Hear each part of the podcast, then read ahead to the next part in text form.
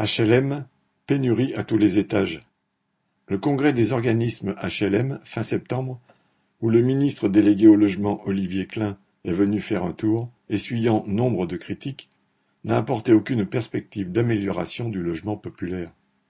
La Fondation Abbé Pierre chiffre à 4 millions le nombre de personnes mal logées ou pas logées du tout en France et à 14,6 millions le nombre de celles qui sont fragilisées par la crise du logement.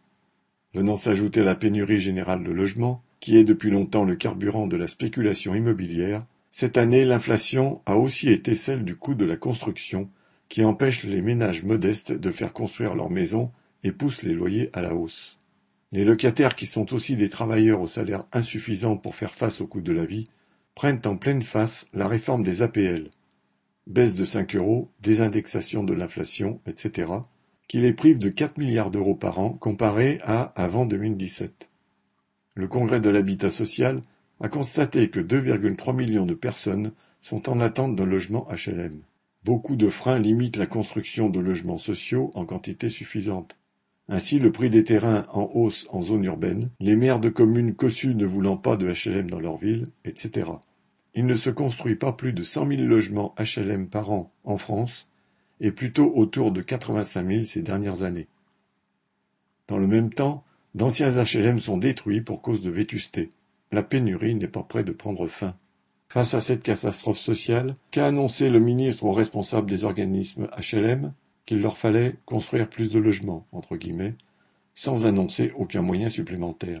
En fait, l'État leur retire même des moyens, en s'apprêtant à ponctionner 300 millions d'euros sur le budget d'Action Logement anciennement 1% patronal, censé loger les salariés. Ce n'est pas la première fois qu'un tel détournement de fonds a lieu.